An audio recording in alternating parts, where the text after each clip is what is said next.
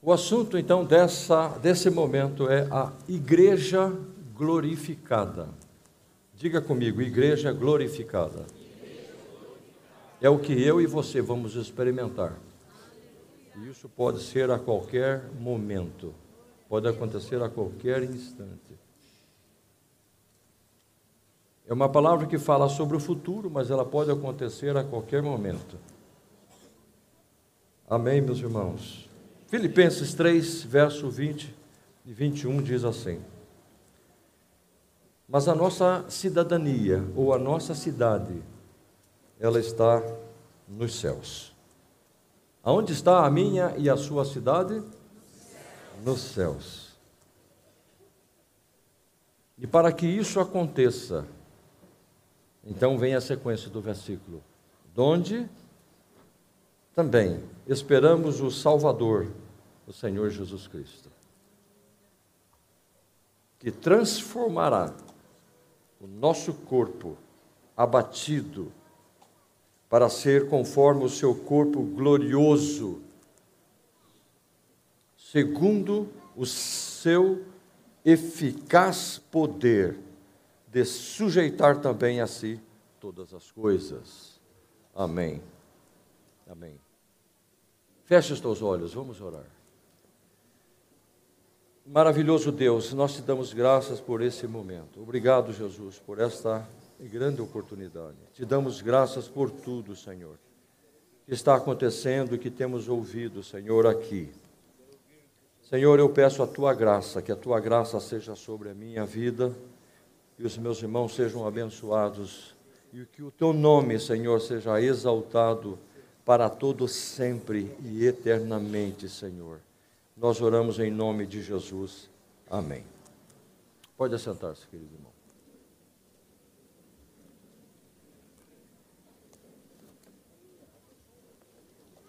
A igreja glorificada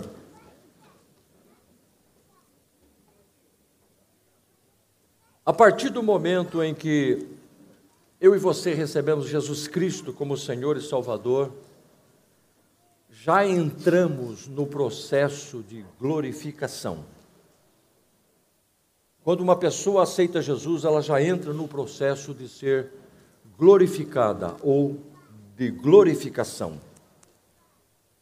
A igreja glorificada é o último estágio da igreja. Isto porque a igreja foi limpa, perdoada, purificada, santificada, justificada, regenerada. Agora ela será glorificada. glorificada. A glorificação é a etapa final. Ela acontecerá no arrebatamento. Paulo disse que não precederemos os que dormem em Cristo. Aqueles que já morreram em Cristo e foram sepultados. Paulo diz que nós não precederemos aos que dormem. Primeiro, a ressurreição do corpo daqueles que morreram em Cristo, e depois, em seguida, a transformação daqueles que estiverem vivos. Ou seja, os nossos corpos serão transformados, cheios de glória, e voarão como anjos para o céu, ao encontro de Jesus Cristo nos ares. Então é importante dizer aqui que, de acordo com o livro de Hebreus, no capítulo 12, versículo 14, seguir a paz com todos e a santificação ou permanecer na santificação é estarmos em condições legítimas de sermos glorificados a qualquer momento. Características da glorificação. E de acordo com o texto que lemos, Filipenses capítulo 3, versículo 20 e 21. O apóstolo Paulo está falando de três coisas relacionadas com a glorificação. Primeiro, Paulo diz no texto: Mas a nossa cidade está nos céus. Paulo está falando de uma cidade futura e também da sua localização. Nossa cidade futura não é em qualquer lugar no espaço, no universo. Paulo está dizendo: a nossa cidade está nos céus. E o mesmo Paulo, em 2 Coríntios 12, verso 2, ele nos dá a localização, o terceiro céu. E Paulo chama de paraíso. Em Lucas capítulo 16, verso 22, Jesus Cristo chama de seio de Abraão. O nosso Senhor Jesus, em João 14, 2, ele diz: A casa do meu pai. No livro de Mateus, capítulo 6, verso 9, nosso Senhor Jesus, ensinando sobre a oração, ele diz que o Pai está lá. Ele disse: Pai nosso que estás nos céus. Em Apocalipse ainda, ela é chamada de a Santa Cidade ou a Nova Jerusalém. O que nos impressiona é que o fato de Deus ser onipresente, o fato de Deus estar em todos os lugares ao mesmo tempo, é maravilhoso saber que Deus habita de modo particular num lugar para se relacionar comigo e com você durante a eternidade. Apocalipse capítulo 21, versículo 2. Está escrito: E eu, João, vi a santa cidade, a nova Jerusalém, que de Deus descia do céu, adereçada, como uma esposa ataviada para o seu marido. E ouvi uma grande voz no céu que dizia: Eis aqui o tabernáculo de Deus com os homens, pois com eles habitará, e eles serão o seu povo, e o mesmo Deus estará com eles, e será o seu Deus. É a promessa de Deus habitar, estar conosco. E de acordo com o Apocalipse, esta cidade tem 2.400 quilômetros de largura, 2.400 quilômetros de comprimento e 2.400 quilômetros de altura. Segundo os estudiosos, o tamanho dessa cidade cobriria todo o território dos Estados Unidos, do Canadá ao Golfo do México. Apocalipse capítulo 21, versículo 18 diz que a cidade, as suas ruas são de ouro puro, semelhante ao vidro puro. Se o corpo glorificado supera o corpo natural, podemos imaginar o resplendor de ouro do ouro que há nessa cidade celestial. Dos 2.400 quilômetros de altura, se fosse dividido em andares, cada andar com 16 metros de altura acomodaria todas as pessoas que já nasceram em todas as gerações. Em volta dessa cidade há uma muralha para definir suas fronteiras e não para a proteção de seus habitantes, até porque ali não haverá noite e nem perigo. Essa muralha tem 66 metros de altura e é toda de jaspe. Nessa cidade não existe pichação, nessa cidade não existe poluição, essa cidade não perde a sua beleza com o tempo. A cidade é sustentada por, dois, por doze alicerces. Em cada alicerce tem o um nome de um dos doze apóstolos. Cada alicerce é coberto de pedras preciosas, como a safira, a esmeralda, topázio, ametista, entre outras. Ao longo de cada 2.400 quilômetros, há três portões totalizando doze portões de pérolas cada um. Cada um com o nome dos, das doze tribos de Israel. Portanto, meus irmãos, eu quero dizer a vocês nesta manhã: há uma cidade além das nuvens, acima do sol, acima da lua, dos planetas e das estrelas e das galáxias. Quando os homens aqui na terra precisam fazer alguma coisa no espaço, o que é que eles fazem? O homem precisa colocar um equipamento adequado que vale milhões para poder entrar numa atmosfera diferente. Além disso, a pessoa precisa ser um, um cientista, estudar pelo menos 10 anos. Ela precisa ser um atleta, tem que ter curso de respiração, e tudo isso para conhecer uma pontinha do universo. O céu é descrito como um reino, um lugar e não um estado de ser. A nossa cidade futuro não é em qualquer lugar do universo, é um país, uma cidade. Lázaro era morador da terra. Quando esse mendigo morreu, ele foi para o céu. Deus preparou a terra e o céu para nós.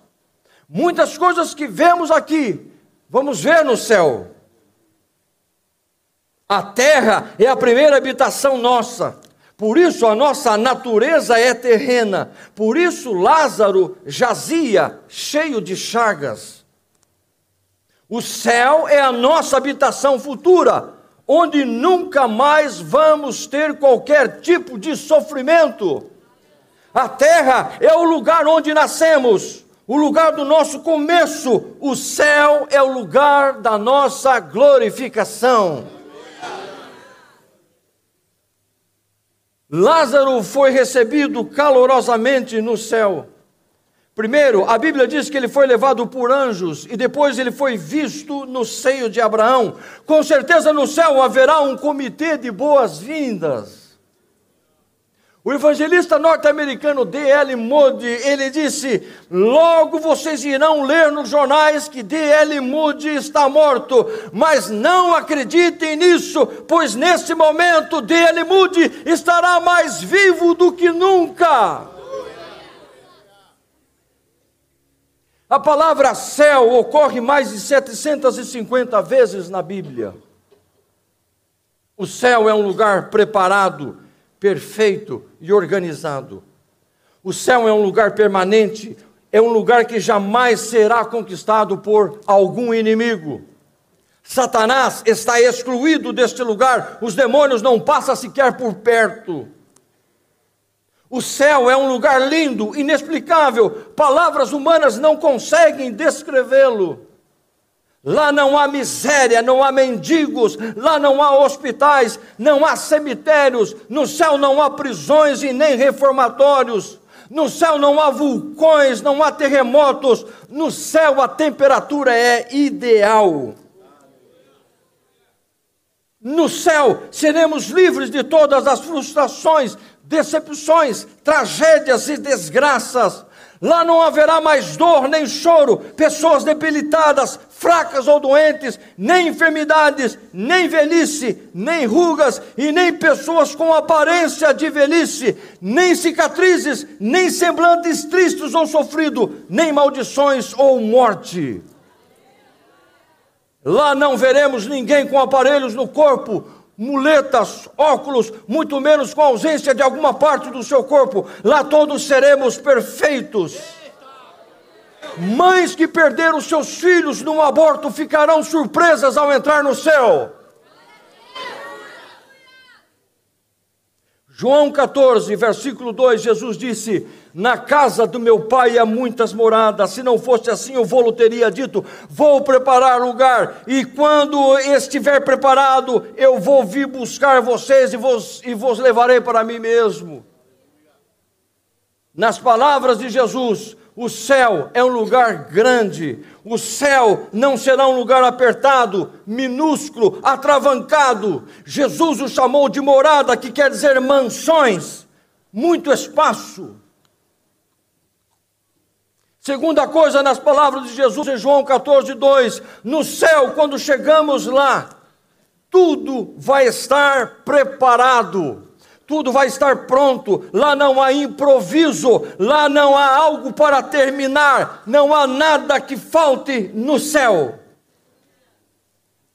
Terceira coisa que vemos nas palavras de Jesus: céu é um lugar preparado para pessoas preparadas. Céu é um lugar novo para gente nova que desistiu de sua vida antiga por uma nova que é concedida pela graça de Deus.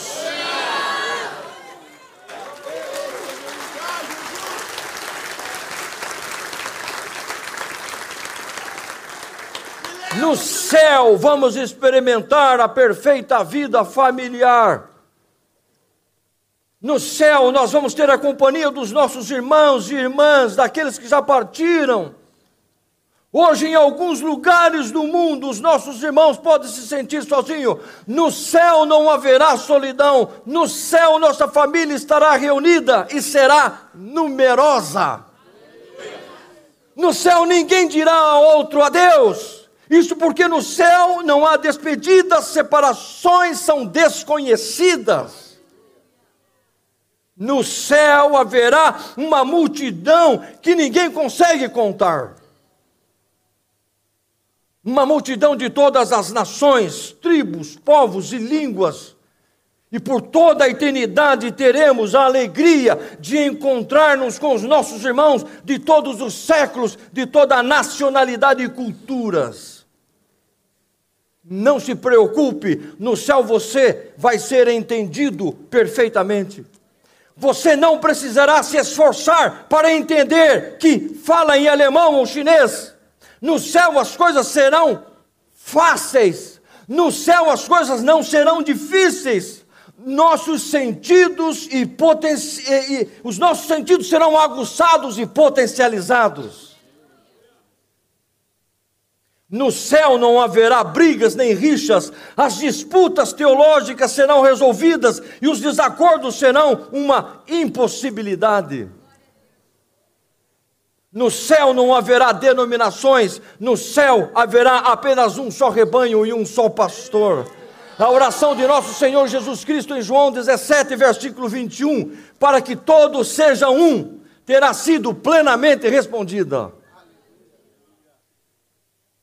O céu é um lugar de alegria sem paralelos, onde as pessoas são plenamente felizes, amáveis, as suas palavras são perfeitas e ninguém se ofende com nada.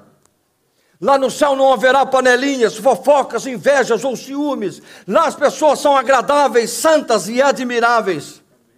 Pense em algo bom aqui na terra estar na companhia da sua esposa, dos seus filhos, dos seus amigos. No céu você os conhecerá melhor ainda e os amará mais intensamente. No céu você vai poder fazer qualquer pergunta que você queira. Todos os nossos desejos e questionamentos serão respondidos. Todos os anseios, anelos e aspirações serão providos. O céu é um lugar lindo, um lugar cheio de luz, de ondas de poder, de música, de cores imagináveis. No céu nunca entrará a maldade, nunca entrará o pecado ou os pecadores. Mais especificamente, lá não entrarão os tímidos, não entrarão os incrédulos, os abomináveis, os homicidas, os fornicadeiros, os feiticeiros, os idólatras, os mentirosos, os devassos, os adúlteros, efeminados, sodomitas, ladrões, os avarentos, os bêbados, os maldizentes e os roubadores.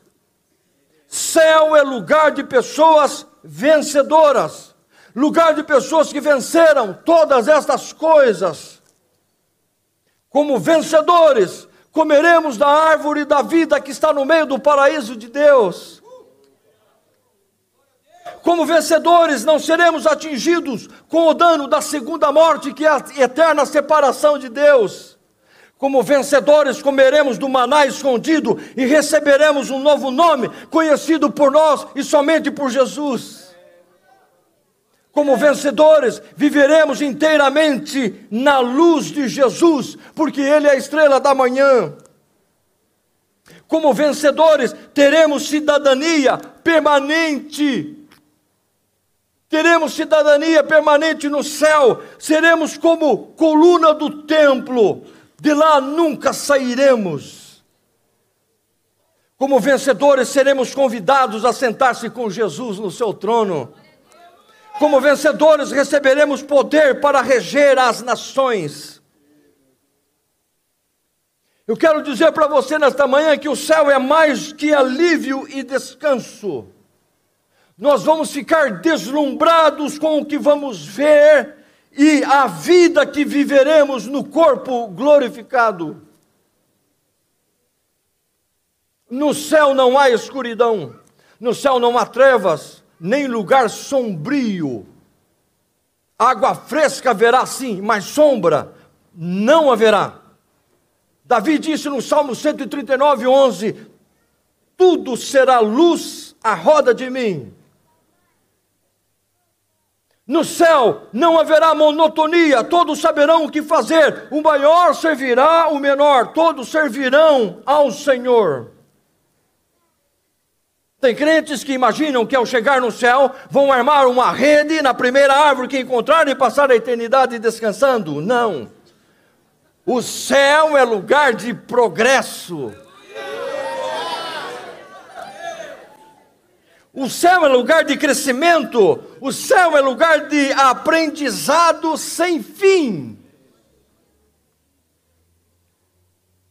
Por quê? Porque eu estou dizendo que Deus, Ele é o professor, os anjos como professores auxiliares, os redimidos como alunos matriculados. O curso é, é, será a graça e a bondade de Deus em Cristo Jesus. O material didático será a palavra que você leu, estudou durante anos. A duração do curso será eternidade.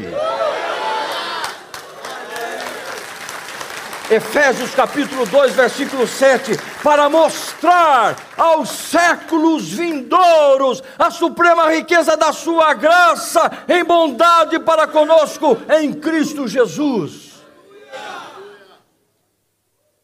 No céu vamos trabalhar, servir, adorar, cear, entre outras coisas. Nós vamos comer no céu. Nós vamos sentar uma mesa com Abraão e Isaac, irmãos, e vamos participar da ceia com Jesus e os nossos irmãos. Não vamos levar nada daqui. Na hora que nós subirmos, irmãos, as nossas roupas, os nossos pertences vão ficar. A única coisa que nós vamos levar é a nossa fé. Paulo disse: Combati o bom combate, guardei a carreira, acabei a carreira e guardei a fé. De acordo com o livro de Apocalipse 22, nessa cidade há um rio puro de água da vida. As suas águas são transparentes, clara como um cristal. E no meio dessa cidade há uma praça, e nesta praça está uma árvore, a árvore da vida. E ela produz doze frutos, dando o seu fruto de mês em mês. E a Bíblia diz que as folhas dessa árvore são para a cura das nações. Você pode imaginar ainda o que você vai viver.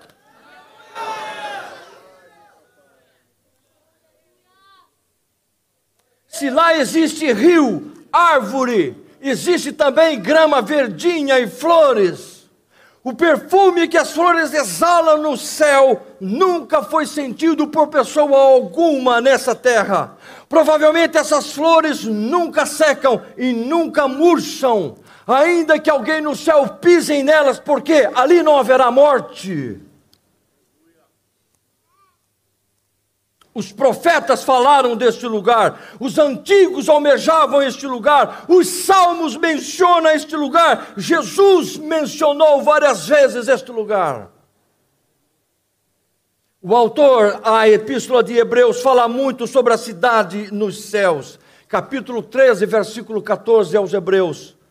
Ele diz: Portanto, não temos aqui cidade permanente, mas buscamos a futura Hebreus 12, 22, mesmo livro, capítulo 12, 22, ele diz que esta cidade é a cidade do Deus vivo, a Jerusalém celestial, isto porque existe uma Jerusalém terrena. No mesmo livro, capítulo 11 de Hebreus, verso 10, diz que o artífice e construtor dessa cidade é o próprio Deus. Hebreus capítulo 11, 16, e diz que esta cidade é a melhor porque ela é celestial. Segunda coisa relacionada com a glorificação. A glorificação só poderá acontecer quando acontecer o arrebatamento. Então, a segunda coisa que podemos relacionar à glorificação é arrebatamento. Por isso, Paulo, em Filipenses 3, versículo 20, ele diz: De onde também esperamos o Salvador, o Senhor Jesus. Paulo, ao fazer o uso da palavra esperamos, certamente ele está se referindo ao arrebatamento da igreja, a primeira fase da vinda de Jesus, arrebatamento. A segunda fase, a, a vinda gloriosa. Hoje ouvimos por meio da igreja que Jesus voltará, mas um dia o mundo ouvirá: Jesus já veio. A palavra arrebatamento vem de uma outra palavra no grego harpazo, que quer dizer tirar com veemência, com violência, arrancar para longe, ou ser levado de um lugar para outro, aquilo que aconteceu com Filipe depois de batizar o eunuco.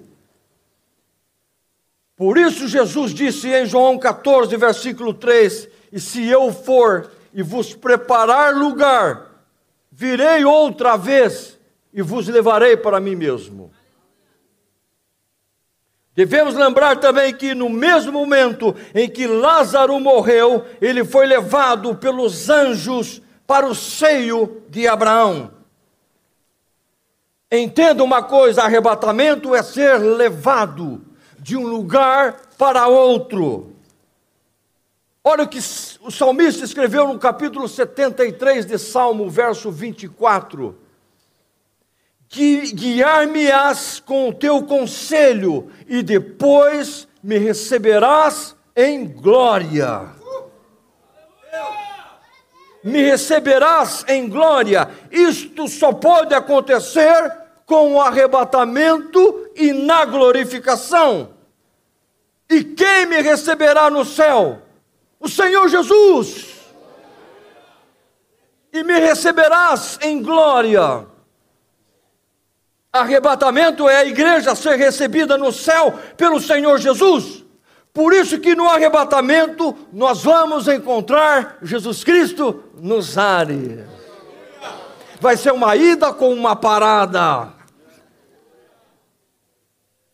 Não é assim, pastor, que acontece na nossa vida, no nosso ministério. Você vai visitar um irmão da igreja, por acaso o irmão grita lá de dentro da casa, entra! Não! Normalmente o irmão vai até você ao portão, cumprimenta você e daí diz a você assim: entra. Não é assim? Só no Novo Testamento há mais de 300 menções sobre a volta de Jesus. Dos 27 livros do Novo Testamento, 23 mencionam a volta de Jesus. Das três epístolas de Paulo, ele menciona a vinda de Jesus 50 vezes. Então eu quero dizer para você que o arrebatamento é o próximo grande acontecimento do calendário profético de Deus. Arrebatamento é quando todos os crentes da face da terra, desde o Pentecostes até o último que receber Jesus como Senhor e Salvador, vai subir.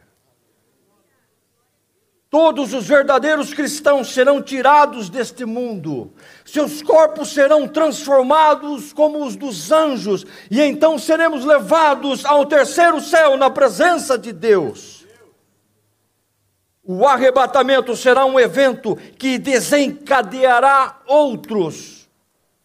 Ele dará um novo rumo à história da humanidade, abalará as estruturas emocionais, espirituais, políticas, sociais e econômicas daqueles que forem deixados para trás. Pense no que ocorreria se milhões de pessoas desaparecessem de repente, em todo o mundo e ao mesmo tempo. Nunca na história da humanidade houve coisa semelhante. O arrebatamento provocará um grande colapso. será um episódio de magnitude global, por ser um evento imprevisto, ou seja, sem aviso algum. As pessoas não terão chance de avisar um ao outro, ou muito menos recuperar o tempo perdido. O arrebatamento será rápido, eminente, repentino e sem avisos. Nenhum aviso prévio será dado. Os avisos já foram dados e foram muitos. A história de Pompeia é um aviso para toda a humanidade. Pompeia, no ano de 97 depois de Cristo, situada a 9 quilômetros ao oeste de Nápoles, na Itália, cidade romana, situada no pé do vulcão Vesúvio. Os habitantes de Pompeia estavam absorvidos na correria diária. Os sinais de erupção estavam apontando já fazia dias. Havia muita seca, a vegetação estava desbotada, os peixes boiavam no rio Sarno, tremores de terra, bolhas se formavam no chão que deixavam escapar os gases. Então aconteceu o que ninguém imaginava. O vulcão Vesúvio entrou em erupção violenta. Durou dois dias, espalhando uma densa nuvem de pedras incandescentes, lavas vulcânicas, cinzas e fumaça tóxicas. A poeira do vulcão alcançou uma altura de 30 quilômetros, incinerando e sufocando 16 mil pessoas. A temperatura no local chegou a 700 graus Celsius. Resultado: Pompeia e a cidade de Herculano sumiram do mapa. Os sinais mostram três coisas muito importantes. Primeiro, os sinais mostram um fim, um colapso, uma tragédia. Segundo, o fim chega repentinamente sem mais aviso. E terceiro sinal, normalmente as pessoas ignoram a ideia do fim. Hebreus capítulo 9, 28, Jesus aparecerá segunda vez sem pecado aos que aguardam a salvação. O autor aos Hebreus, ele está dizendo que na primeira vez que Jesus veio, ele veio para resolver o problema do pecado. Na segunda vez, isto é, no arrebatamento, ele virá para a igreja que tanto o esperava. O apóstolo Paulo, escrevendo em 1 Coríntios 15, 52, ele diz que será num abrir e fechar de olhos, nós seremos arrebatados num corpo glorificado. O arrebatamento pegará as pessoas fazendo as coisas normais de maneira normal. Lucas 17, verso 34 a 37 diz: Digo-vos que naquela noite estarão dois numa cama, um será tomado e o outro será deixado. O que é que Jesus estava querendo nos dizer? Que o arrebatamento, em alguns lugares, poderá acontecer à noite, de madrugada, enquanto as pessoas estão dormindo. O sumiço de milhões de pessoas só serão percebidos na manhã seguinte. Duas estarão juntas moendo, uma será tomada e a outra será deixada. Jesus está dizendo que o arrebatamento em alguns lugares poderá acontecer durante o dia, em horário de trabalho. O arrebatamento atingirá pessoas em todas as partes do globo. Ele atingirá as pessoas nos hospitais, as crianças nas creches, os alunos na escola, os jovens nas suas faculdades as máquinas sem os operadores, aviões sem seus pilotos, carros desgovernados, colisões, engarrafamento nas cidades e nas estradas.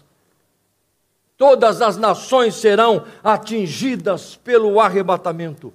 Não ficará uma cidade, um vilarejo, uma família que não seja atingida pelo desaparecimento repentino.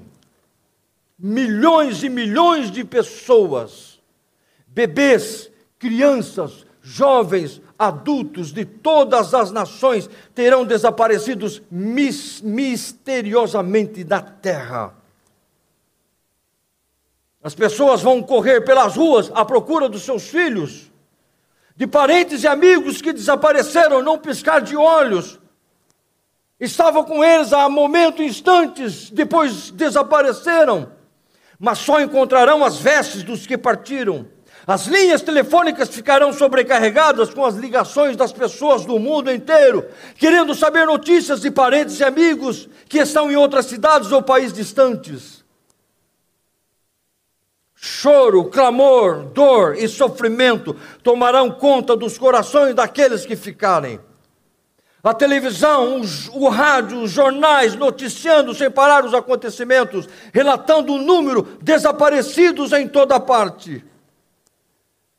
Homens da defesa civil, do exército, da marinha, da aeronáutica serão destacados à procura de tanta gente.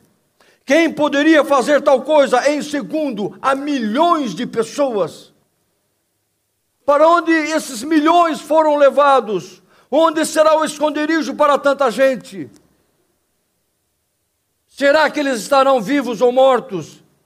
Eles irão vasculhar lugares desertos, cavernas, montanhas, mares e ilhas procurarão por vários dias, mas sem sucesso algum. Haverá desespero. Os que ficarem se reunirão para se consolar um ao outro e tentar achar uma explicação. O baque será muito grande.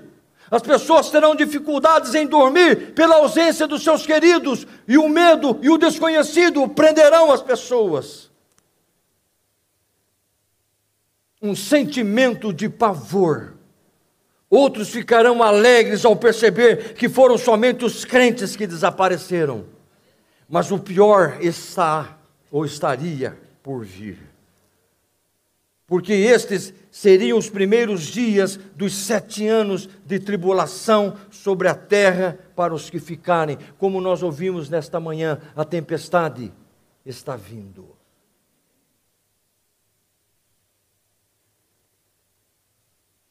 Terceira e última coisa que está relacionada com a glorificação é a transformação do nosso corpo abatido para um corpo glorioso. Filipenses 3:21 diz que transformará o nosso corpo abatido, segundo o seu eficaz poder de sujeitar também a si todas as coisas. Como disse C.S. Lewis, pensador cristão e autor das Crônicas de Nárnia, ele disse: Todo crente está no processo de se tornar nobre, mais nobre do que você possa imaginar.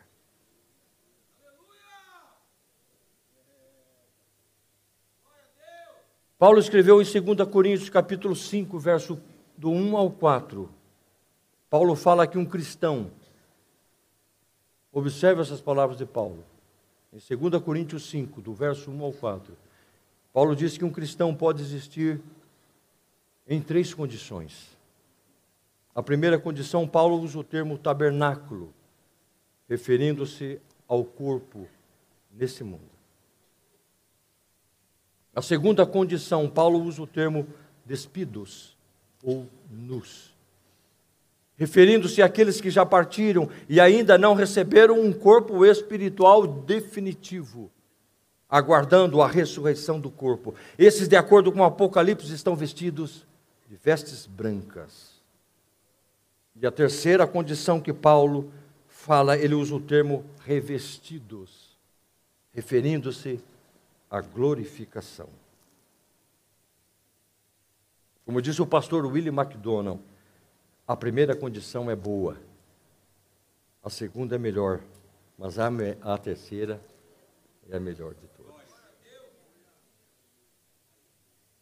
Paulo disse: transformará o nosso corpo abatido.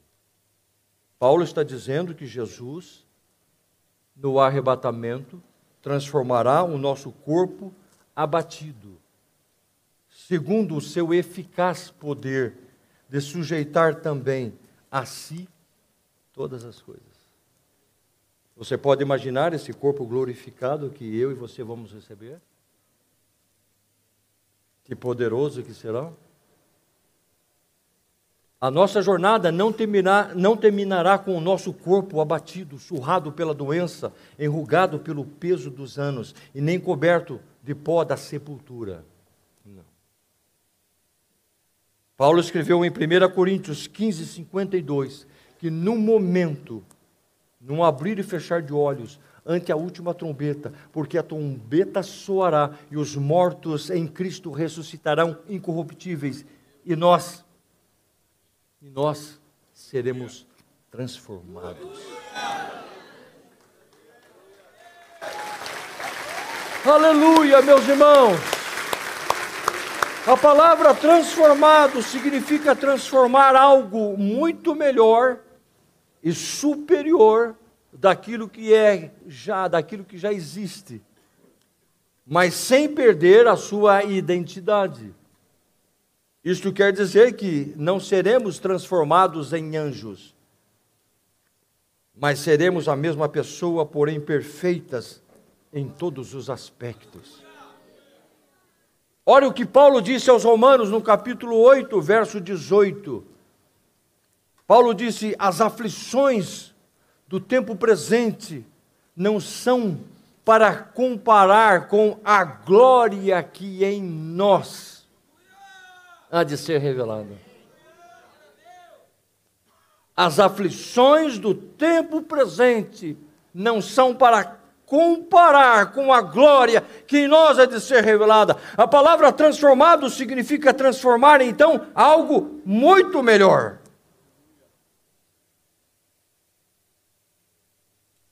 Você deseja isso, irmão?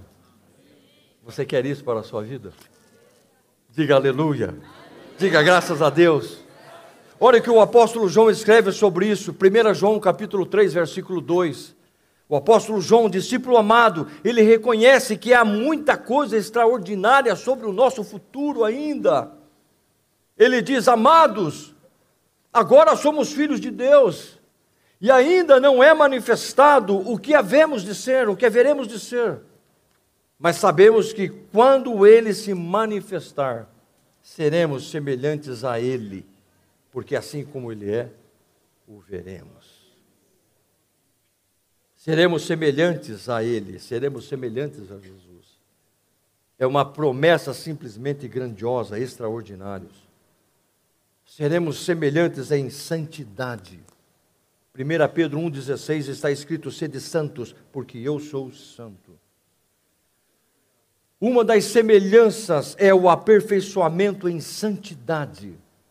Seremos perfeitamente santos. É o que a Bíblia nos diz. Olha o que está escrito em Hebreus 12, verso 23 a Universal Assembleia e a Igreja dos Primogênitos que estão inscritos nos céus, e a Deus, o juiz de todos, e aos espíritos dos justos aperfeiçoados. Ele está falando de uma santidade plena que vamos ter. Nunca mais iremos pecar no céu vamos estar livres do pecado para sempre, imutavelmente voltados para o bem. Nunca mais haverá alguma barreira entre nós e Jesus. Nunca mais iremos falhar com o nosso Senhor e Salvador. Nunca mais causaremos dor ou sofrimento a qualquer que seja nunca mais teremos que pedir perdão ou nos arrepender de algo. Olha que Paulo escreve aos Romanos 8, 29. Paulo diz: Deus nos predestinou para sermos conformes à imagem de seu Filho. Seremos semelhantes em manifestação. Nesse corpo, Cristo podia entrar numa sala fechada desaparecer enquanto falava com as pessoas. Ao mesmo tempo podia ser tocado, era capaz de falar, de ouvir e podia comer. Uma vez glorificados, não estaremos mais limitados pela matéria física comum, nem por leis naturais, sendo capazes de desaparecer e aparecer à vontade e a desafiar a gravidade, quer subir, quer descer receberemos um corpo de glória, semelhante ao corpo de Jesus, luminoso, para suportar grandes frios e grandes calores e para grandes velocidades. O corpo glorioso terá capacidade rápida como de um raio, ou que ande no mínimo a velocidade da luz, ou um corpo novo para revestir, a resistir a qualquer temperatura. Nós vamos receber um corpo que não precisa de descanso, um corpo que não adoece, que não se queima, não se afoga, não sente fome ou sede, quando formos glorificados no arrebatamento, receberemos um corpo de glória e estaremos apropriados para estarmos na terra e no céu. 1 Coríntios capítulo 15, Paulo fala expansivamente sobre a ressurreição. No verso 19 ele diz: Se esperamos Cristo só nesta vida, somos os mais miseráveis, os mais infelizes de todos os homens. Paulo está dizendo que tudo o que estamos fazendo, se não cremos na ressurreição, está sendo perda de tempo. Do verso 1 ao verso 9, Paulo fala sobre a ressurreição de Cristo e a sua aparição aos seus discípulos. No capítulo 15, do verso 10 ao 36, Paulo se coloca na posição de pregador e o pregador que fala sobre a ressurreição e crê na ressurreição. E do versículo 37 do capítulo 15 ao versículo 58, ele fala de semeadura e colheita. Dos versos 42 ao 44 desse capítulo 15, Paulo fala sobre as quatro formas de semeadura de um corpo, quando um corpo é sepultado. Ele diz: semeia-se corpo em corrupção, em ignomia, em fraqueza e em corpo animal ou natural. Paulo está falando aqui da desonra, ele está falando de humilhação, da decadência do corpo, do processo inevitável da deterioração em andamento, da fraqueza sorrateira e irreversível. Quando o corpo entra em decomposição, começa a perder então a sua beleza e a sua cor. Por isso ele diz, neste mesmo capítulo 15, versículo 50, que a carne e o sangue não podem herdar o reino de Deus. Mas na continuação, na parte B desses versículos, do 42 ao 44, esse não é o quadro final, não é o fim da história. Paulo, no mesmo versículo 42 a 44, na parte B, ele diz: ressuscitará incorruptível ressuscitará em glória, ressuscitará em vigor, ressuscitará corpo espiritual. Paulo está dizendo que é, isto quer dizer, num processo de mudança e decadência, nenhum poderá tocar-nos mais novamente. Paulo está dizendo que o corpo que vai ressuscitar é um corpo glorioso. Paulo está dizendo que esse corpo vai brilhar como o sol no seu fulgor. Um corpo que não terá mais conflito dentro de si em fazer a vontade de Deus. Paulo está dizendo que seremos rejuvenescidos para sempre. Para sempre estaremos fora do alcance das doenças, dos ferimentos, da dor e da morte. Paulo está dizendo que seremos jovens para sempre, com beleza e força, nunca mais o cansaço ou a fadiga crônica nos abaterá. Em 1 Coríntios 15, 52, Paulo fala no momento, num abrir e fechar de olhos. É muito provável que o arrebatamento até certa altura não seja tão rápido. O que será rápido, num abrir e fechar de olhos, será a transformação do corpo, a glorificação. Segunda Reis, capítulo 2, versículo 11 e 12. Diz que Elias, quando foi arrebatado, ele foi visto por Eliseu. Em Atos capítulo 1, verso 10 e 11, quando nosso Senhor Jesus estava subindo, ele foi visto por seus discípulos. Em Apocalipse capítulo 11, versículo 12, as duas testemunhas, depois de serem mortas pelo anticristo, elas ressuscitarão e subirão à vista de seus inimigos. E eu quero concluir dizendo enfim, nós vamos ter um corpo. Teremos não mais um corpo carnal e nem intermediário, mas um corpo definitivo, como o de Cristo Jesus. Fique tranquilo que o timbre da sua voz não vai mudar. E a voz daqueles que já estão lá, ela será muito familiar. Teremos a mesma forma física, porém mais esbelto, bonito, como se diz, tudo enxuto. Teremos um corpo glorificado, radiante. Daniel fala isso no capítulo 12. Paulo fala isso em 1 Coríntios 15 que uma estrela brilha mais que a outra, mas todos serão transformados, todos brilharão.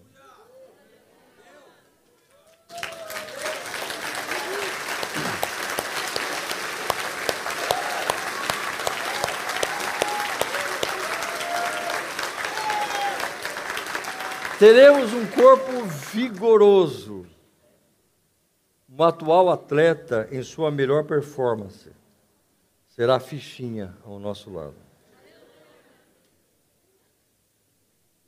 Teremos um corpo espiritual e não estaremos mais limitados.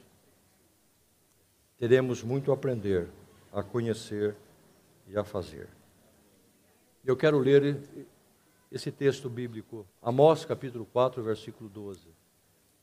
Eu quero encerrar esta palavra lendo com você esse texto de Amós 4,12, que fala sobre prepara-te, ó Israel, para encontrares com o Senhor teu Deus.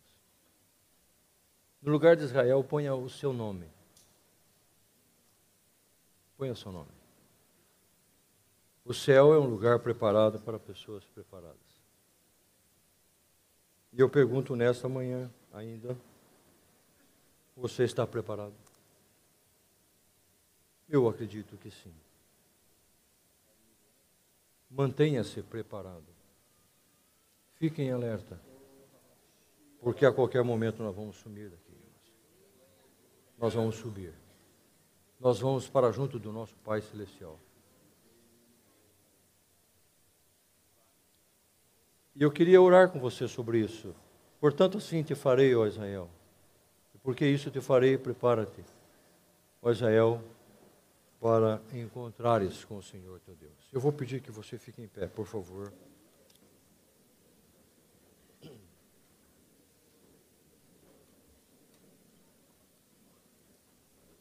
Você pode dar a mão para o seu irmão? Vamos, vamos dar as mãos aqui.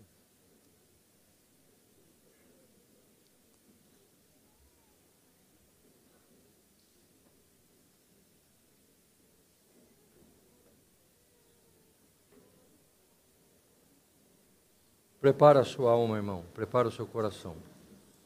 Esteja preparado. Esteja vigiando. Seja alerta. Vamos falar com Deus sobre isso? Vamos falar com Deus. Vamos agradecer a Deus por, por tanta graça, por tanta bondade de Deus. Um dia nós vamos ser glorificados. Qualquer momento isso pode acontecer. Qualquer momento nós vamos para a nossa cidadania celestial. Se prepara. Fica firme com Jesus. Não desista. Não desista. Não troque por nada. Fica firme na sua igreja. Trabalhe, como nós ouvimos, trabalhe para Jesus. Ganhe almas. O céu é um lugar muito grande, espaçoso. Vai caber muita gente lá. Fale de Jesus mesmo. Fale de Jesus. Não sei quanto tempo mais nós vamos ter. Não sei. Eu não sei te dizer. Mas o tempo está se findando. Estamos no fim. Estamos no fim. Ore então com a pessoa que está do seu lado. Agradeça a Deus pela vida dela. Agradeça, Senhor, muito obrigado pela vida desse irmão, dessa irmã, da minha esposa, do meu esposo, do meu pastor, da minha pastora. Segura, fala assim com Jesus: segura nas minhas mãos, Senhor, segura. Não me deixes cair. Não me deixe, Senhor, não me deixa cair, não me deixa tropeçar. Não quero ser aqueles que ficarão para trás. Fala isso para Jesus.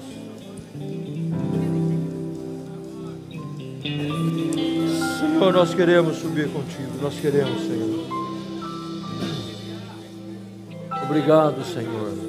Obrigado. Obrigado, Jesus. As minhas lamparinas estão acesas. Obrigado pelo céu, por este país, por essa cidade. Só estou esperando o Obrigado, barulho Jesus. dos Obrigado. teus passos em direção à porta salvar. É só bater que Obrigado eu esposa, vou abrir para você. Pastores, nossos líderes, obreiros. É só bater que eu vou abrir para você. Não nos deixe, Senhor, cair. Entrar Preserva-nos com vida e com saúde, Senhor. Eu já coloquei as minhas vestes brancas. Senhor, Estou só te esperando. Vem, vamos dançar.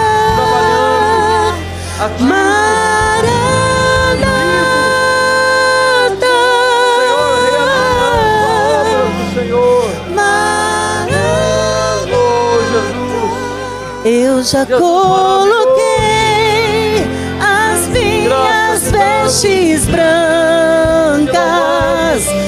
Estou só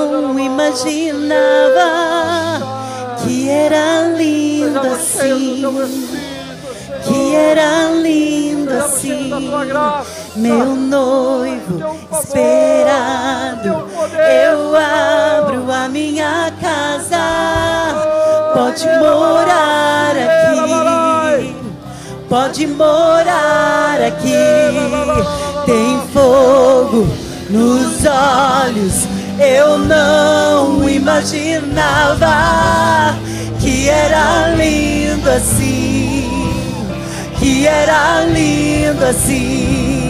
Meu noivo esperado, eu abro a minha casa. Pode morar aqui, pode morar aqui tem fogo nos olhos. Eu não imaginava que era lindo assim, que era lindo assim. Meu noivo esperado, eu abro a minha casa. Pode morar aqui, pode morar aqui.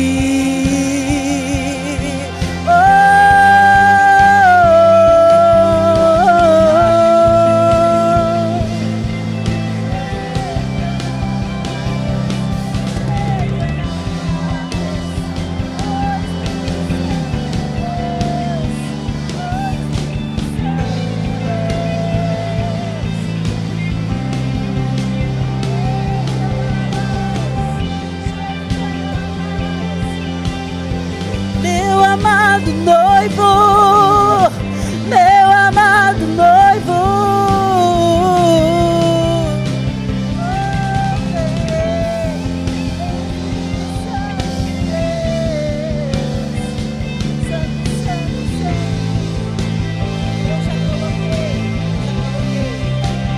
Eu já coloquei as minhas vestes brancas. Estou só te esperando. Vem, vamos dançar. Maranata.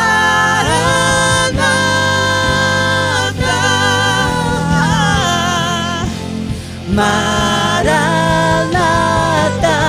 Eu já coloquei as minhas vestes brancas. Estou só te esperando. Vem, vamos dançar. Maranata.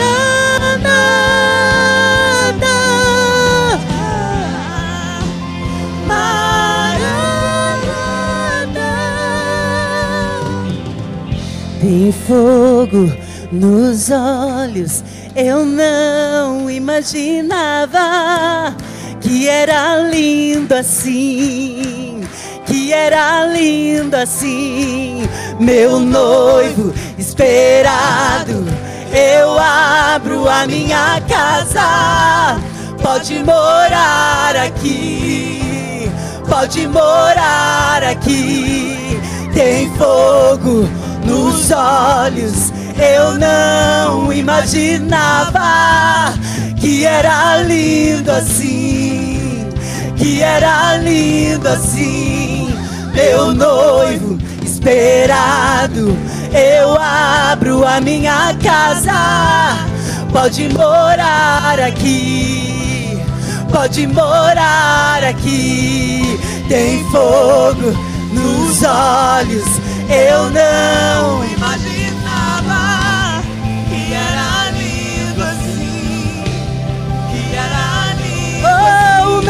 noivo, meu noivo esperado, eu abro a minha casa.